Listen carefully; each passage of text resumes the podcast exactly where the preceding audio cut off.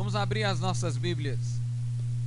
Na carta que escreveu o apóstolo São Paulo aos Efésios, carta do apóstolo Paulo aos Efésios.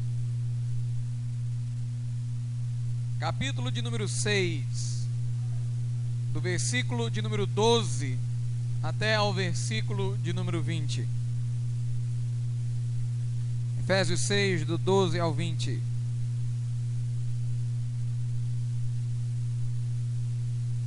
Porque não temos que lutar contra carne e sangue, mas sim contra os principados, contra as potestades, contra os príncipes das trevas deste século, contra as hostes espirituais da maldade nos lugares celestiais. Portanto, tomai toda a armadura de Deus, para que possais resistir no dia mau e havendo feito tudo, ficar firmes.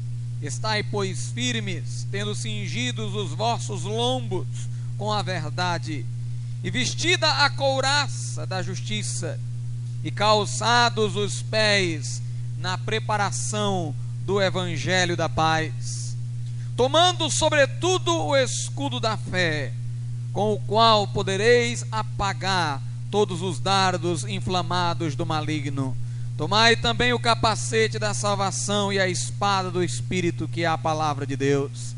Orando em todo tempo, com toda oração e súplica no Espírito, e vigiando nisso com toda perseverança e súplica por todos os santos, e por mim, para que me seja dada no abrir da minha boca a palavra com confiança, para fazer notório o mistério do Evangelho, pelo qual sou embaixador em cadeias para que possa falar dele livremente como me convém falar. Podeis assentar.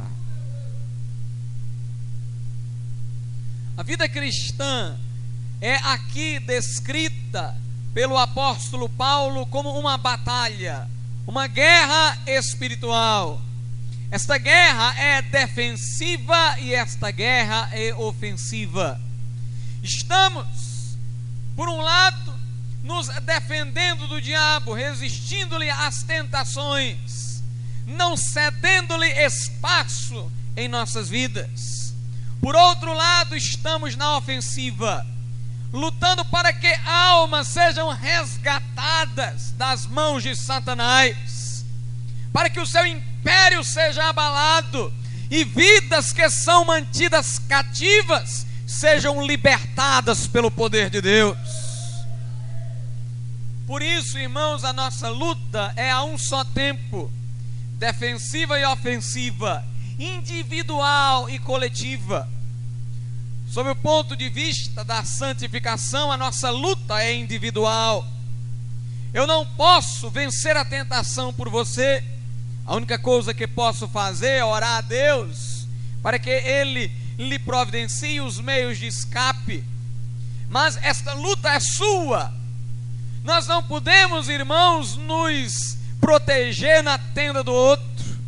Não podemos ficar, sob o ponto de vista da santificação, escudados pelo outro. Esta é uma luta que você tem que enfrentar sozinho em relação aos homens, porque Deus estará com você. É uma luta individual.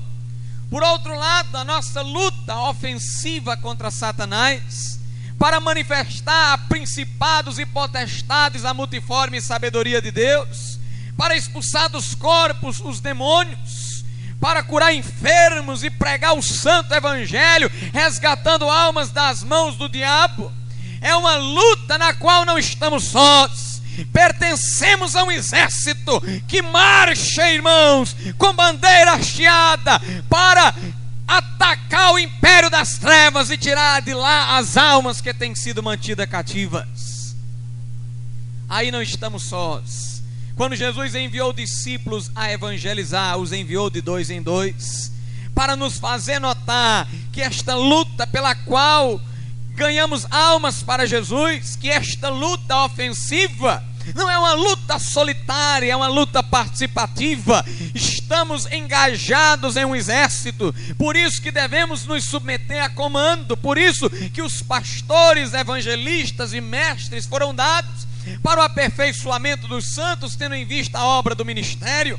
Esta obra não pode ser exercida isoladamente, porque ela é confirmada por dons espirituais, e os dons que Deus me dá, não dá a você, os que Ele dá a você, não dá a mim. Precisamos reciprocamente uns dos outros. Se cabe a você resistir à tentação, se cabe a você individualmente, onde quer que estiver, seja com os os demônios ao seu redor ou não vencer a tentação. Por outro lado, saiba que na luta ofensiva, naquela batalha pela qual nós saqueamos o diabo e o seu império, nós vamos em grupo, nós estamos em marcha. A igreja de Jesus, sob esse aspecto, é um exército com bandeiras.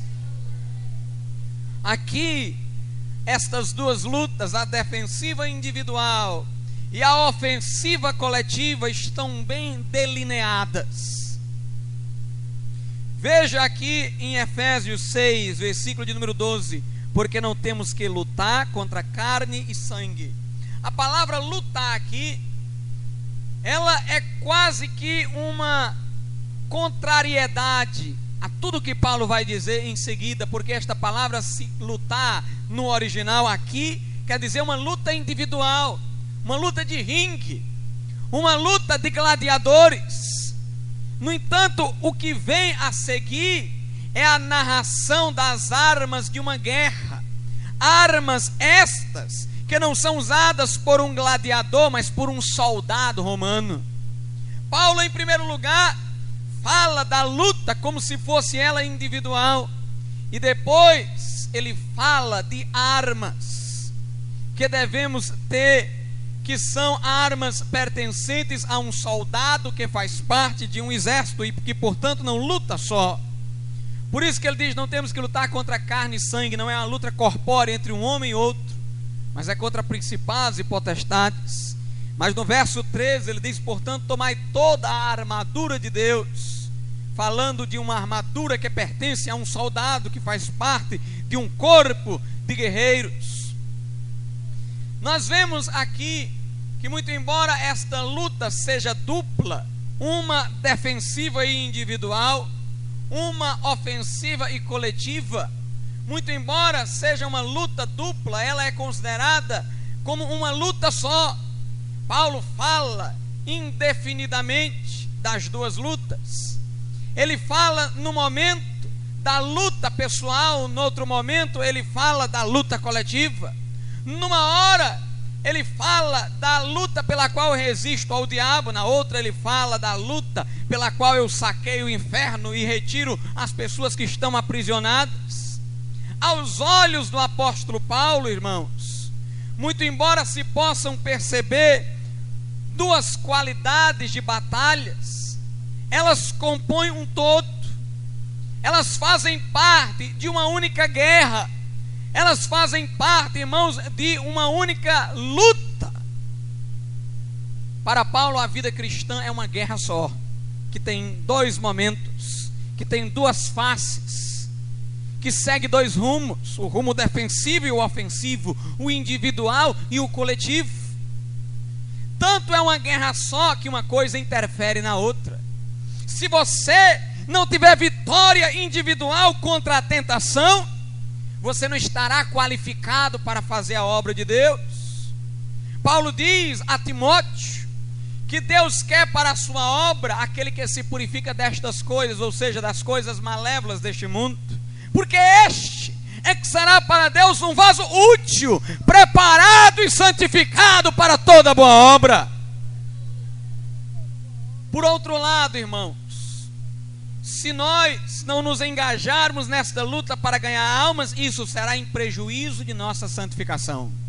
Um crente que não está à procura de ganhar almas, terminará convertendo sua santificação individual em legalismo, em formalismo.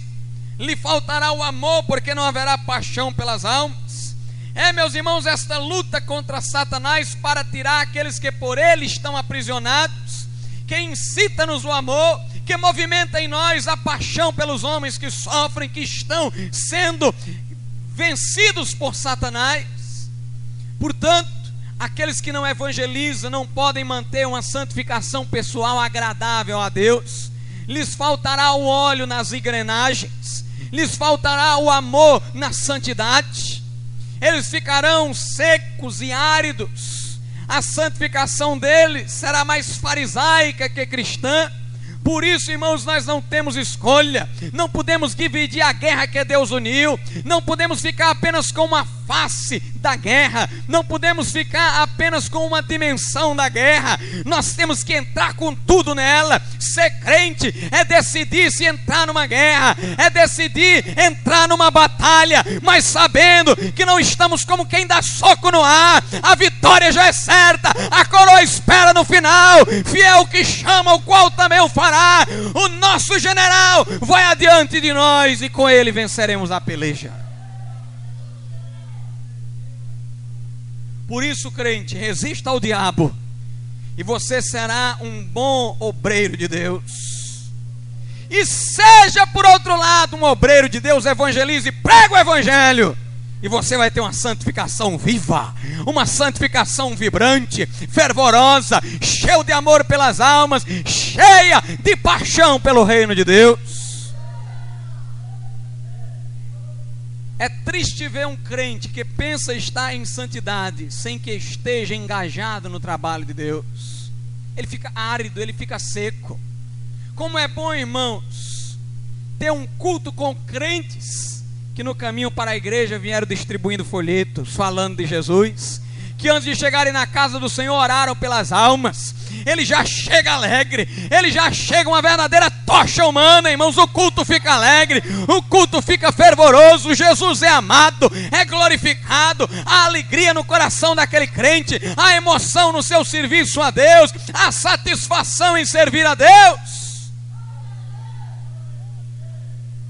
Nós temos que conjugar as duas coisas. O texto aqui fala no diabo e nos demônios. A luta individual é contra o diabo. A luta individual só é contra os demônios por via indireta. Agora, a nossa luta coletiva é contra o diabo e contra os demônios também.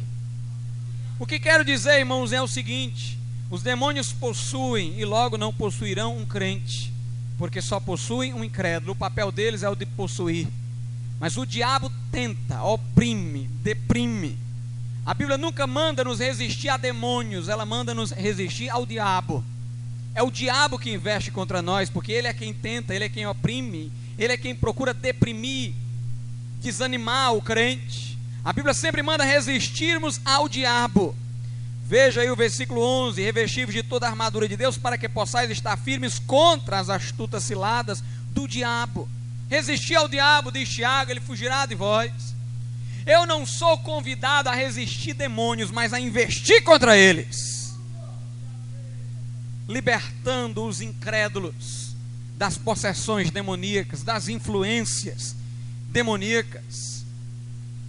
Meus irmãos, as duas faces dessa única guerra estão bem percebidas em Efésios. Veja só o que a Bíblia diz no versículo 11 que nós já lemos. Revestivos de toda a armadura de Deus para que possais resistir firmes contra as astutas ciladas do diabo. Aqui a luta individual defensiva, verso 12, já é investida contra principados e potestades muito embora a palavra lutar seja colocada como luta individual, exatamente porque tudo é uma luta só. Paulo alterna indeterminadamente as palavras. Versículo de número 15 fala de nós termos calçado os pés na preparação do evangelho da paz. Logo aqui está a se falar de evangelismo. Verso 17: Tomai também o capacete da salvação aqui é uma coisa em meu próprio benefício, para a minha santificação pessoal, assegurar-me de que sou salvo. Mas logo em seguida ele fala, e tomando também a espada do Espírito, que é a palavra de Deus, aí é para ir de encontro ao inimigo. Versículo de número 18: orando em todo tempo, com toda oração e súplica, e vigiando nisso com toda perseverança e súplica por todos os santos. Aqui é a oração de defesa. Eu oro pelos santos, vigio por eles, peço a Deus para que não caiam Mas logo em seguida vem a oração de ataque. Versículo 19: E orando também por mim, para que me seja dada no abrir da minha boca a palavra com confiança, para fazer notório o mistério do Evangelho. Nós temos que resistir o diabo e temos que investir contra ele e os demônios. Nós temos que vencer individualmente e vencer coletivamente. Nós temos que lutar no ringue contra o inimigo e temos que lutar no campo de batalha como soldados do exército de Deus. Mas as armas de nossa peleja não são carnais, são armas espirituais, como a palavra de Deus, como o escudo da fé no caso de defesa como o evangelho da paz calçando-nos os pés. Veja o que o apóstolo Paulo diz na segunda carta aos Coríntios, capítulo 10, do versículo de número 3 ao versículo de número 5.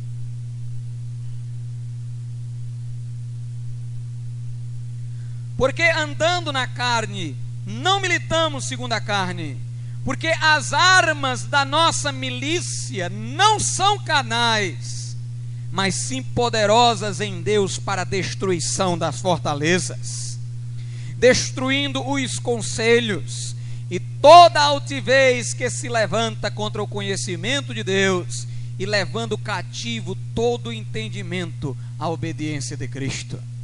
Meus irmãos, as nossas armas são a palavra de Deus, o evangelho da paz, e me refiro aqui às armas de ataque pela qual trazemos pessoas a Cristo e destronamos o diabo, mas não é a palavra de Deus sozinha, a palavra de Deus ungida pelo Espírito Santo.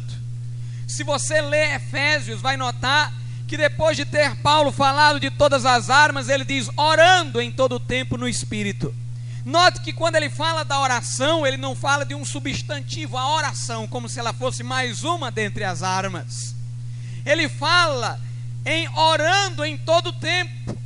Ele fala no gerúndio, uma coisa que eu estou fazendo. É como se Paulo quisesse dizer assim: você deve tomar o escudo da fé orando, você deve pegar a palavra de Deus orando, você deve ter os pés calçados com o evangelho da paz orando. A oração aqui não aparece como uma arma, mas como um modo de usar a arma. Faça tudo orando, resista ao diabo orando, tome a palavra de Deus na mão orando, calce os pés com o evangelho da paz orando, porque irmãos, o escudo é da fé, mas tem que estar ungido com o Espírito Santo. A palavra pregada é de Deus, mas tem que ser pregada com unção do Espírito Santo de Deus. Nós temos que ter os pés calçados com o Evangelho da paz, sair às ruas, semear a boa semente, mas ir na direção do Espírito de Deus e orando para que Deus vá adiante de nós. Aleluia. E quando as armas de Deus, irmãos, são usadas com oração, quando as armas da armadura são utilizadas com oração, nós temos a vitória. Há muita gente que diz, pastor, eu tenho pregado a palavra de Deus, mas não tenho tido vitória.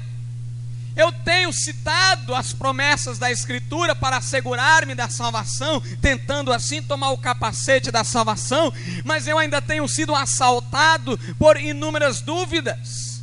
É porque você tem que fazer estas coisas orando. Cite a palavra orando. Jesus, quando enfrentou o diabo, estava em jejum e oração, citou a palavra, bem lembrado, mas estava citando a palavra em oração, aleluia. Orando, a oração é a respiração do crente. Ananias ouviu Deus lhe falar: vai à casa tal e lá tu encontrará um homem chamado Saulo. Eis que ele está orando. Essa é a posição em que o crente deve estar orando. Irmãos, orando não apenas verbalmente, mas orando intimamente a toda hora. Orai sem cessar, diz o apóstolo Paulo, orando em todo tempo no espírito e com toda oração e súplica. E oração intensa, porque Paulo diz: orando com toda oração. Orando com oração tem que orar orando, aleluia. Orar com intensidade, irmãos, orar com profundidade, orar orando.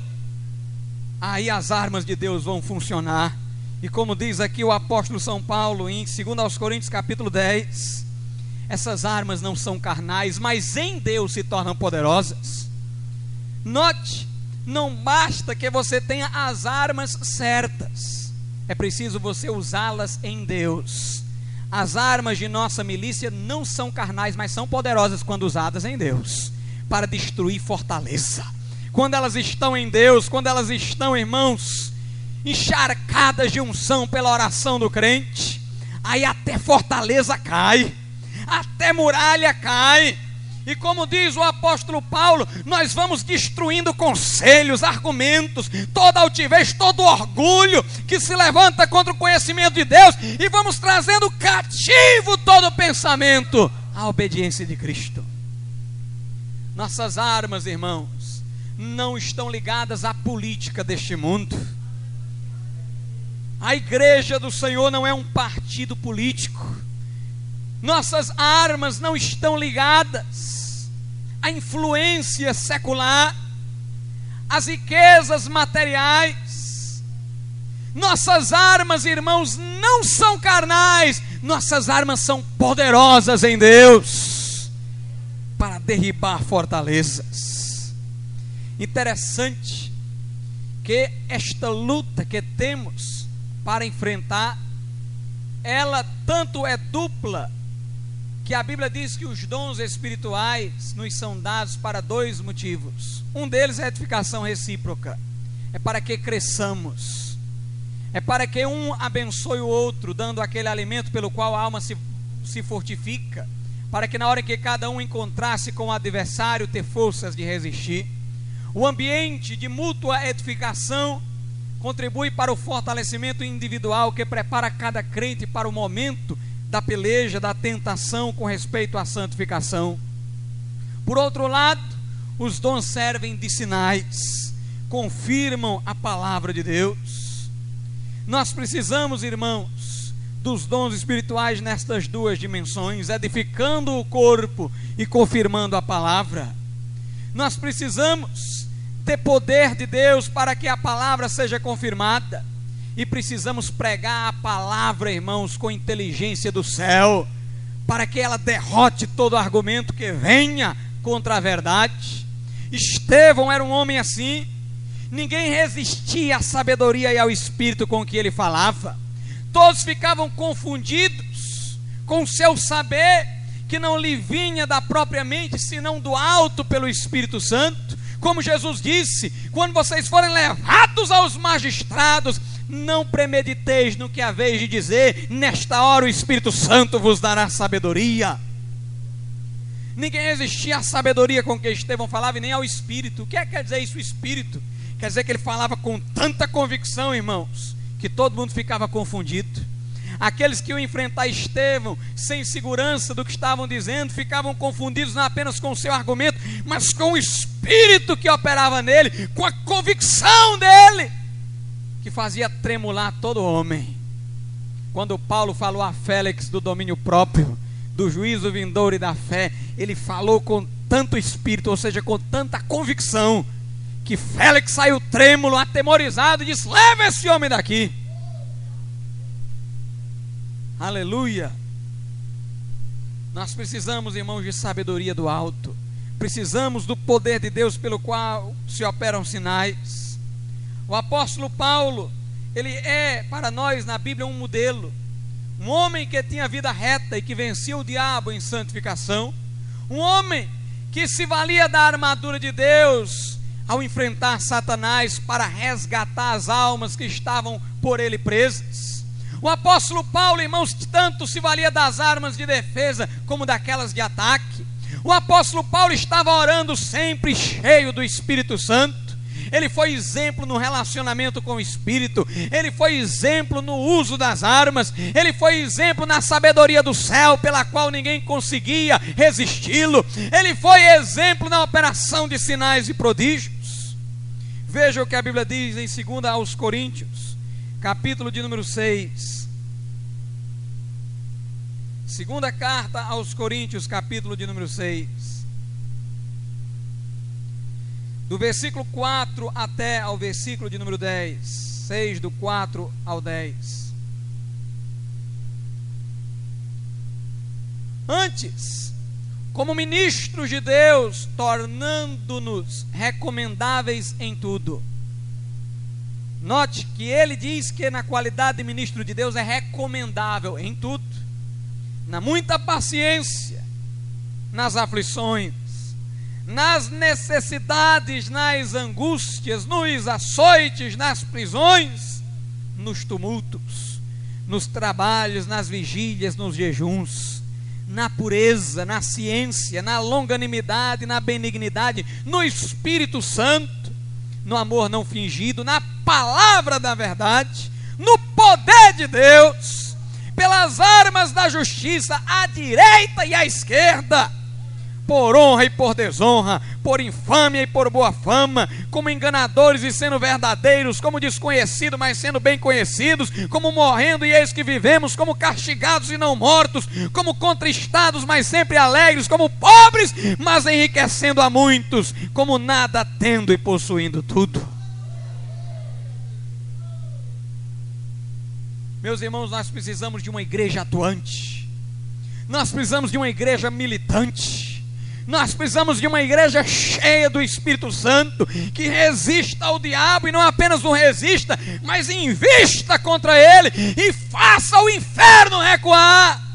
Um povo que se conscientize de que está numa peleja, um povo que se conscientize de que está numa guerra e o nosso adversário não é o nosso irmão da direita nem da esquerda, o nosso adversário é o diabo, é ele que tem que cair por terra, é o seu exército que tem que ser vencido. Nossa luta não é contra carne e sangue, mas contra principados e potestades. Precisamos de uma igreja que seja sal da terra e luz do mundo é isso que a igreja tem que ser, irmãos. A igreja não é para ser um partido político. Alguns dizem por esta época de eleições: ah, vamos colocar lá um representante nosso para fazer valer os interesses da igreja. Os que pensam assim, irmãos, levam a comunidade à ideia de que a igreja seja um partido com interesses próprios e oponíveis aos dos outros partidos.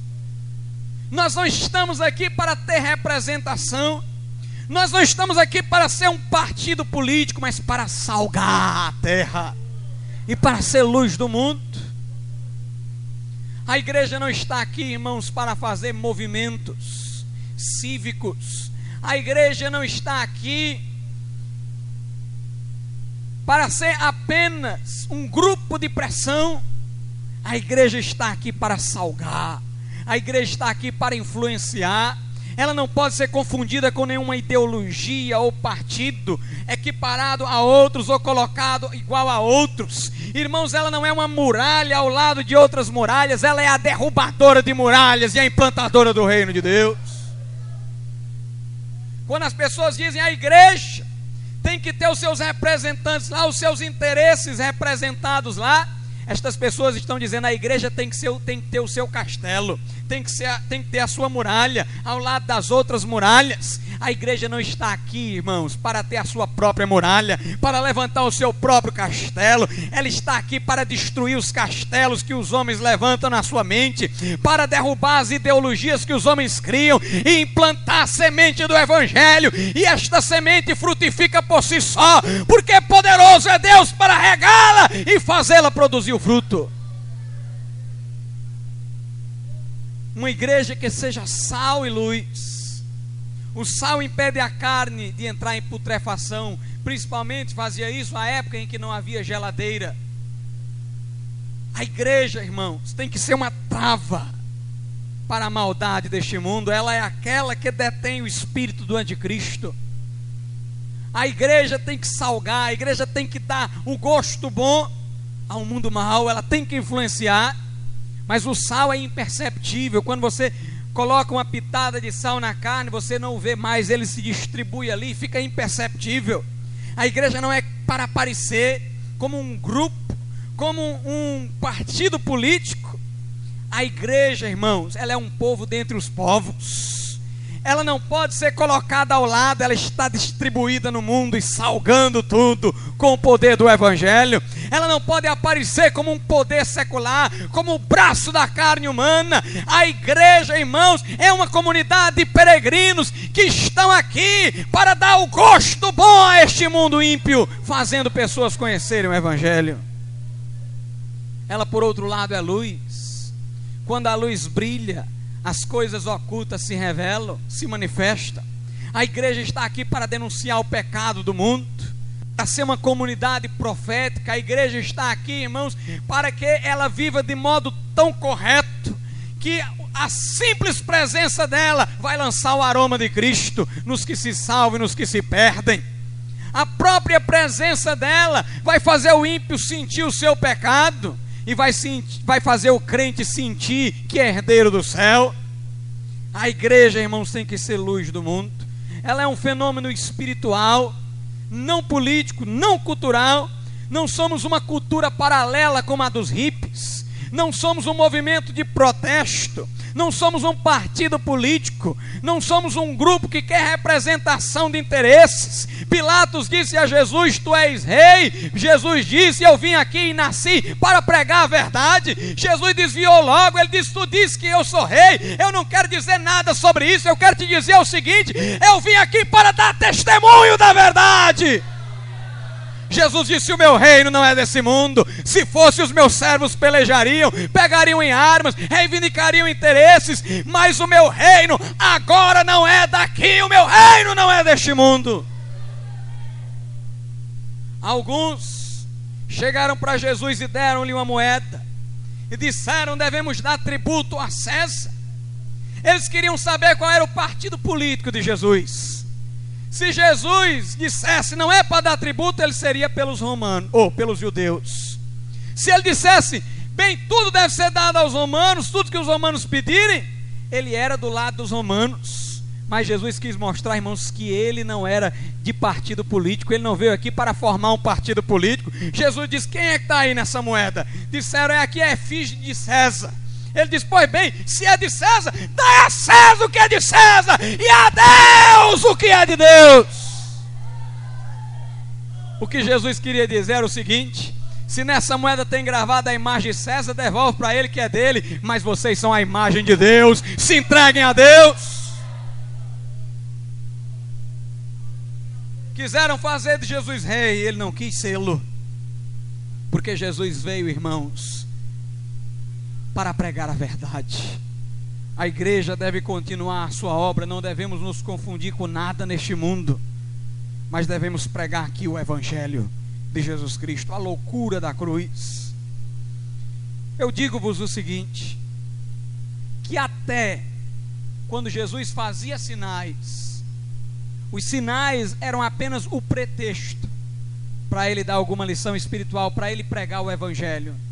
A diferença entre o que Jesus fazia e o que as igrejas da prosperidade estão fazendo hoje é a seguinte: em certas igrejas por aí, as pessoas prometem cura, milagres, como se tudo isso fosse um fim em si mesmo. Elas pregam isso e Jesus aproveitava isso para pregar.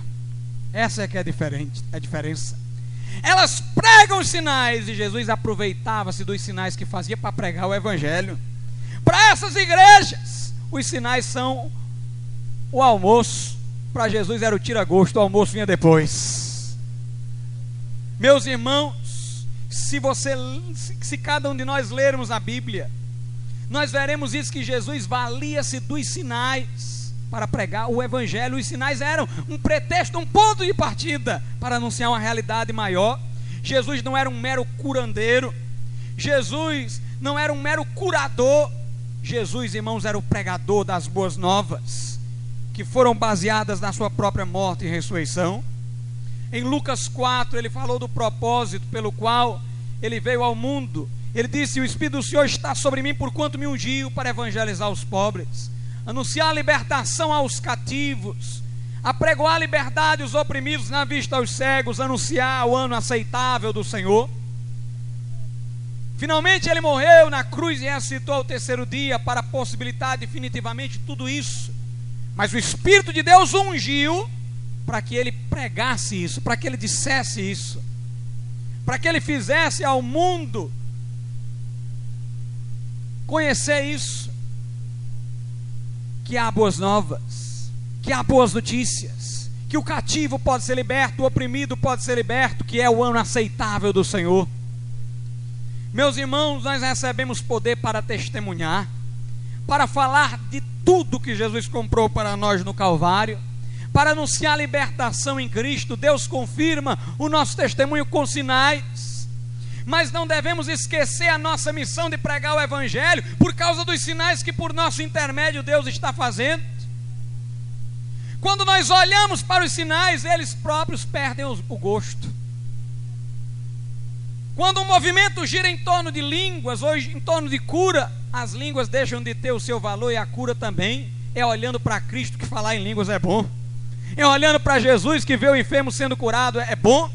Quando eu falar em línguas, eu devo ver uma oportunidade de conversar com Jesus em mistérios não a curiosidade de estar fazendo uma língua, falando uma língua estranha. Quando alguém for curado, eu não devo ficar atentando apenas para o fenômeno sensacional da cura, mas devo me lembrar que se aquilo foi feito em nome de Jesus, ele está ressurreto e vivo. Essa é a realidade maior. Jesus multiplicou os pães, só para depois pregar o sermão onde ele dizia: Eu sou o pão da vida e o pão que eu dou pelos homens é a minha carne. Jesus ressuscitou Lázaro, só para ter o pretexto de dizer: Eu sou a ressurreição e a vida. Quem crê em mim, ainda que esteja morto, viverá. Levaram um paralítico a Jesus para que este paralítico fosse curado. Mas Jesus olhou para ele e disse: Perdoado que são os teus pecados. E Jesus, que podia ter curado logo, ele disse: Não, não vou curar logo, não, vou curar só depois, para que quando eu curar, isso, a cura, sirva de testemunho de uma realidade muito maior, a de que eu perdoo pecados. Em vez dele dizer ser curado, ele disse: Perdoado são os teus pecados. Ele já sabia que ia curar mas ele não queria perder a oportunidade de ensinar que ao filho do homem é dada na terra a autoridade de perdoar pecados. Ele disse: Perdoado são os seus pecados. Os homens disseram: Quem pode perdoar pecados se não Deus? Aí Jesus disse: Qual é o mais fácil?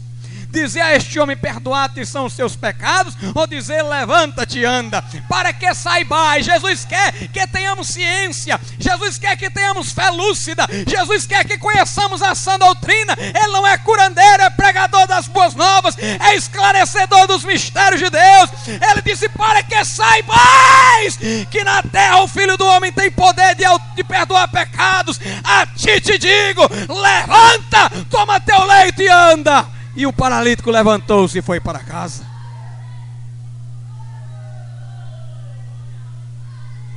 Jesus curou propositadamente no sábado para ensinar que o sábado foi criado para o homem, não o homem para o sábado, para ensinar que até do sábado o filho do homem é Senhor. O adventista diz: está vendo? Ele é Senhor do sábado, então o sábado é um dia importante, é o dia do Senhor mas ele diz que até do sábado é o Senhor. Ele é Senhor da segunda, da terça, da quarta, da quinta, da sexta. E se alguém achar que ele não é do sábado, até do sábado ele é Senhor. Aleluia. Interessante, irmãos, que Jesus não se aproveitava só de milagres para pregar, não. Ele, ele não perdia tempo de pregar, até das necessidades ele se valia para poder pregar. Ele estava com sede, foi para próximo de um poço. Chegou uma mulher samaritana. E ele que foi pedir água começou a enveredar por outro assunto. Porque ele estava com mais sede de ganhar aquela alma do que de beber a água do poço. Jesus aproveitou-se de sua necessidade. Ele estava cansado, mas ele queria aproveitar-se até da necessidade para criar um pretexto, um começo de conversa para evangelizar aquela samaritana. Jesus disse: Dá-me de beber. Depois, no decorrer da conversa, ele disse: Se tu me conhecesses e soubesses qual é o tom de Deus que tu me pediria, eu te daria água viva. Ela disse: Senhor, Se tu não tens nem como beber deste poço, como é que tu vai me dar água viva? Jesus disse: mulher, quem beber da água que eu der, se fará nele uma fonte que jorra para a vida eterna. Jesus evangelizou aquela mulher até a partir da sua necessidade, levou-a ao Evangelho. A preocupação de Jesus era tanta, tanto, a de evangelizar as pessoas, de esclarecer as pessoas, que uma vez um jovem rico chegou para Jesus. E esse rico disse: Jesus, bom mestre, que bem farei para herdar a vida eterna? Jesus, irmãos, era tão preocupado em que as pessoas fossem esclarecidas concernente ao que dizia respeito a Deus. Jesus era tão preocupado com doutrina que Jesus disse: Por que é que tu me chamas de bom? Vamos lá, qual é o motivo? Vamos conversar lucidamente. Por que é que tu me chamas de bom? Se Jesus viesse hoje, irmãos, ele ia incomodar muita gente. Na hora do culto, alguém dizer glória a Deus. E ele ia dizer: Por que, é que tu está dando glória a Deus? O que é isso? É porque está todo mundo dando? É porque tu já criou um instinto de dar glória a Deus na hora que o pastor alteia a voz? Jesus ia dizer: Por que, que tu está dando aleluia? Por que, que tu me chamas de bom? Disse ele. Ninguém é bom senão Deus. É isso que tu quer dizer que eu sou Deus? Se acreditar que eu sou Deus, me chama de bom. Se não acreditar, não me chama. O homem disse: Que bem farei para herdar a vida eterna. Jesus disse: conheces os mandamentos, guarda-os. Aí Jesus começou a citar os mandamentos, menos o primeiro. Ele quis deixar o primeiro para depois, porque o objetivo dele era mostrar que o homem nem ao primeiro guardava, que é pré-requisito dos outros. Mas para que o homem caísse em si, vendo quão presunçoso era num primeiro momento, Jesus disse: Me diga uma coisa. Você cumpre os mandamentos, não matarás, não furtarás, não adulterarás. Ele desde criança, desde moço. Jesus pensou consigo, talvez. Agora vamos ver se ele cumpre o primeiro. Não terás outros deuses ao meu lado. Nem o dinheiro pode ser Deus. Jesus disse: Pois então vem, tudo tu tens, só falta isso. Era quase irônico o que Jesus estava dizendo: Só falta isso, ou seja, a primeira coisa. Vende tudo que tu tens e segue-me. Se fosse hoje, irmão, certos pregadores iam dizer para aquele rico: Você quer seguir Jesus? Venha para o culto dos empresários, você vai ficar mais rico ainda. Jesus não convidou ele para o culto dos empresários, não, irmãos. Jesus disse: Vem tudo, tu tens, segue-me. E o homem saiu triste. Jesus o amou, mas não voltou atrás da sua palavra, porque ele não veio para fazer adeptos, ele veio para fazer discípulos. Ele não veio para ser, irmãos, curandeiro, ele veio para revelar Deus. Ele diz: Quem vê a mim vê o Pai, eu e o Pai somos um. A mulher samaritana parece que sabia mais sobre o propósito de ter Jesus vindo ao mundo do que muitos hoje. Tem muitos hoje que acham que Jesus é apenas um empregado dos crentes que aparece na hora que eles chamam para fazer curas. Mas a mulher samaritana, quando indagou a Cristo sobre se a adoração era no templo ou no monte, ela mesma disse: quando o Messias vier, eu sei que ele nos ensinará todas essas coisas. Ele vem para ensinar, ele vem para nos tirar da obscuridade, ele vem para nos tirar da escuridão, ele vem para nos tirar da ignorância, ele vem para ensinar, ele vem para esclarecer, ele vem para descortinar o céu e revelar os segredos mais profundos de Deus.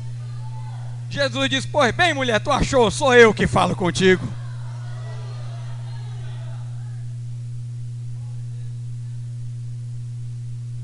Aleluia, glória a Deus. Quando Nicodemos chegou para Jesus, chegou para Jesus e disse: Eu pensei que tu és vindo de Deus. Ninguém faz os sinais que tu fazes se Deus não for com ele. Ele queria engrandecer Jesus, fazer Jesus sentir-se inchado. Como quem disse, vamos, me acompanhe que eu vou fazer outros sinais para você ver. Tem gente que fica aí no programa de rádio se gloriando das suas mãos, dizendo quantas pessoas foram curadas por essas mãos. Ficam assim, vai descendo. Mas Jesus foi diferente. Nicodemos, irmãos, foi de noite falar com Jesus. Sabe por quê? Porque tinha vergonha dia de dia. Era um homem religioso, era um homem de status. E ele foi de noite, quando ninguém o perceberia. e disse: Senhor, ninguém pode fazer o que tu fazes, se não for vindo de Deus. E Jesus disse: Eu te digo, se não nascer de novo, não pode entrar no reino de Deus. Se não nasceres de novo, não podes entrar no reino de Deus. O que Jesus queria dizer era o seguinte: tu tem que perder essa vida, esse teu status, despojar-se dele e ser revestido por Deus de uma nova. Se tu não nasceres de novo, não pode entrar no reino de Deus. O homem disse: Senhor, como pode ser isso? Não, o homem só pensava em milagres. Ele pensou logo em nascer de novo como sendo uma coisa sensacional física. Ele disse: Como é que pode ser isso? Eu vou voltar para o ventre da minha mãe para tornar a nascer? Jesus disse: Tu é mestre em Israel, não sabe dessas coisas?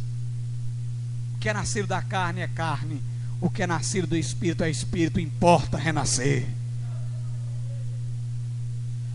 Meus irmãos estão pregando em nossos dias um outro Jesus, conforme 2 aos Coríntios, capítulo 11.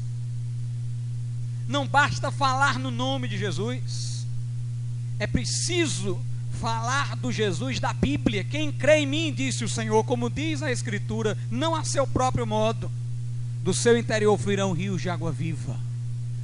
O que nós temos visto por aí é um outro Cristo sendo pregado. O temor de um verdadeiro pregador não é o de que o povo deixe de acreditar em Jesus, é que o povo passe a acreditar no outro Jesus. Veja, segundo aos Coríntios, capítulo 11,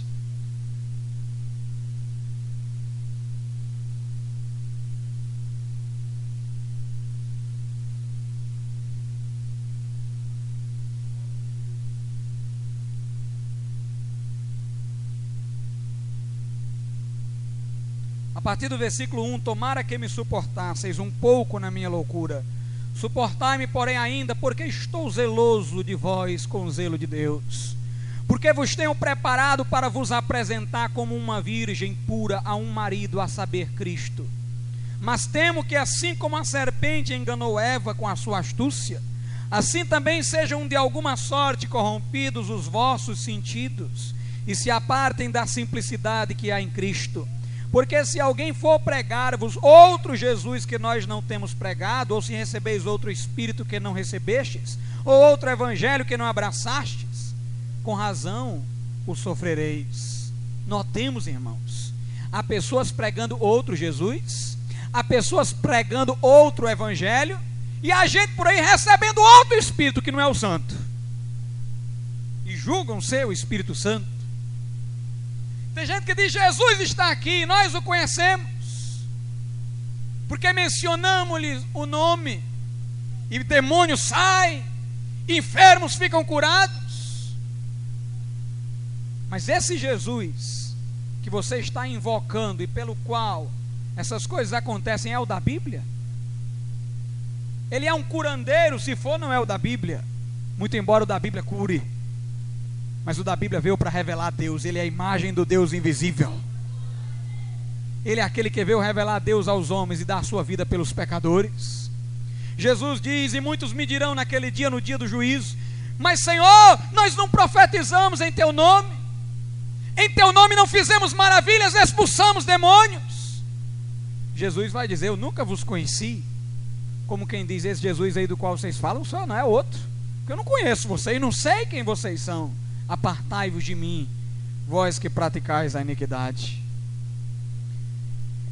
Em Deuteronômio, capítulo 13, do versículo 1 ao 5, irmãos, a Bíblia diz que de nada vale um sonhador ou profeta, entre aspas, fazer um sinal, se em seguida, com base naquele sinal, ele ensinar a doutrina errada e desencaminhar o povo.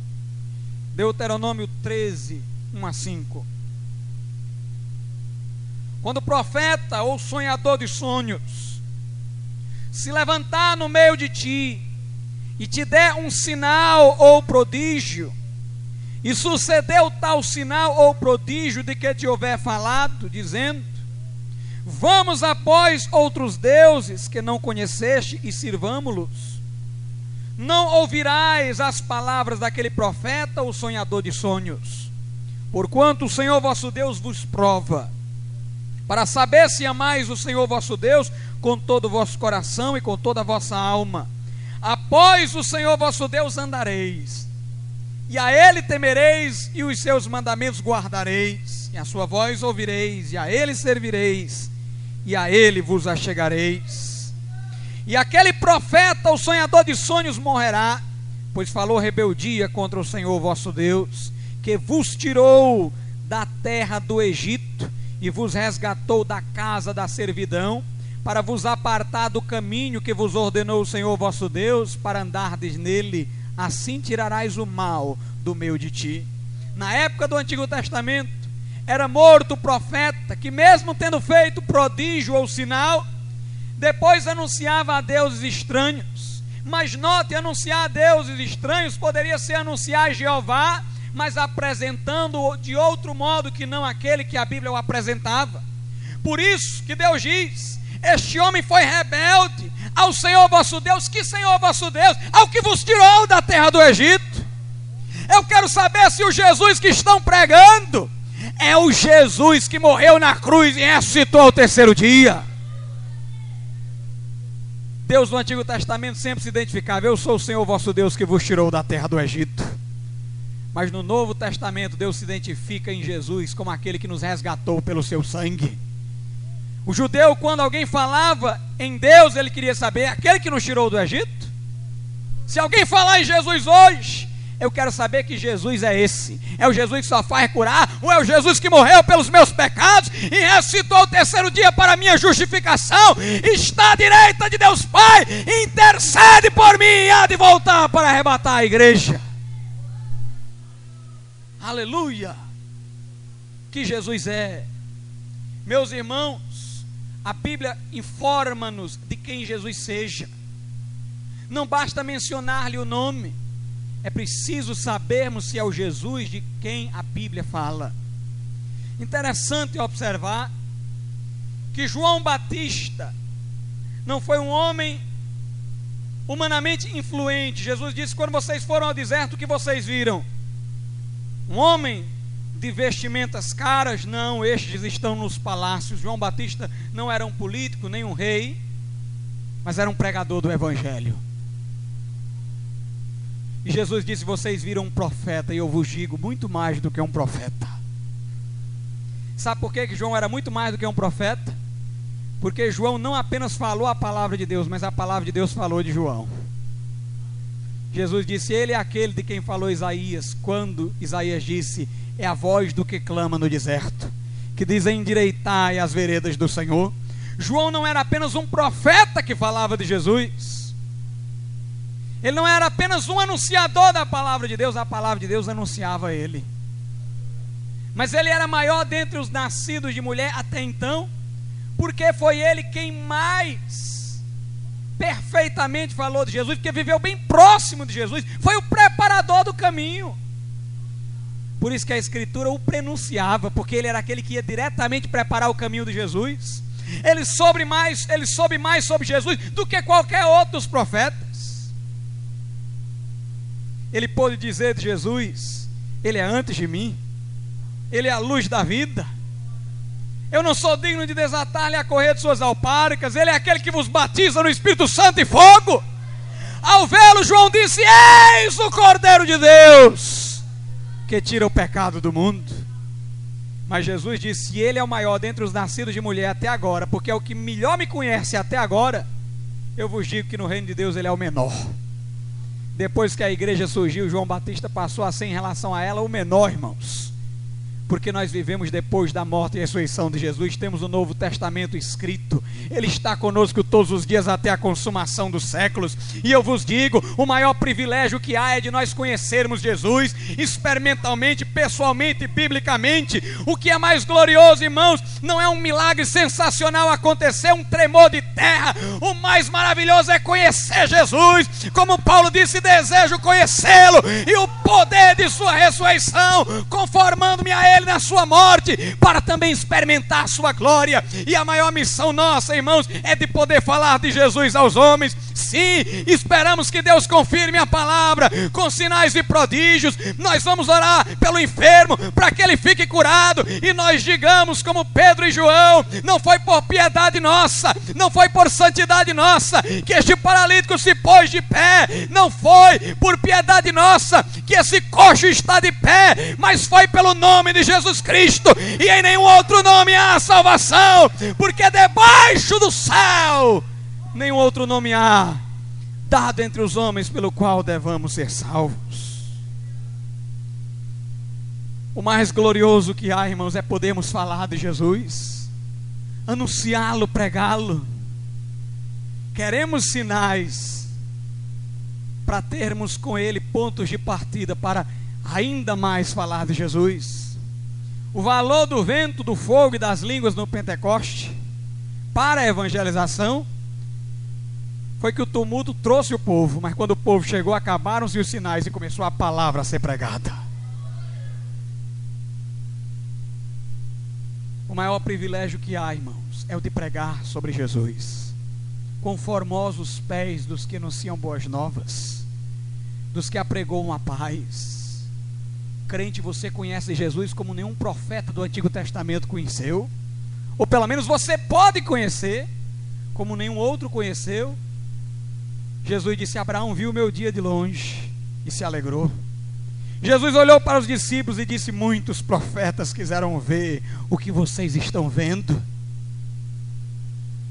Meus irmãos, vamos abrir a boca e vamos falar de Jesus ao mundo, do verdadeiro Jesus, fazê-lo conhecido às multidões. Vamos ficar de pé.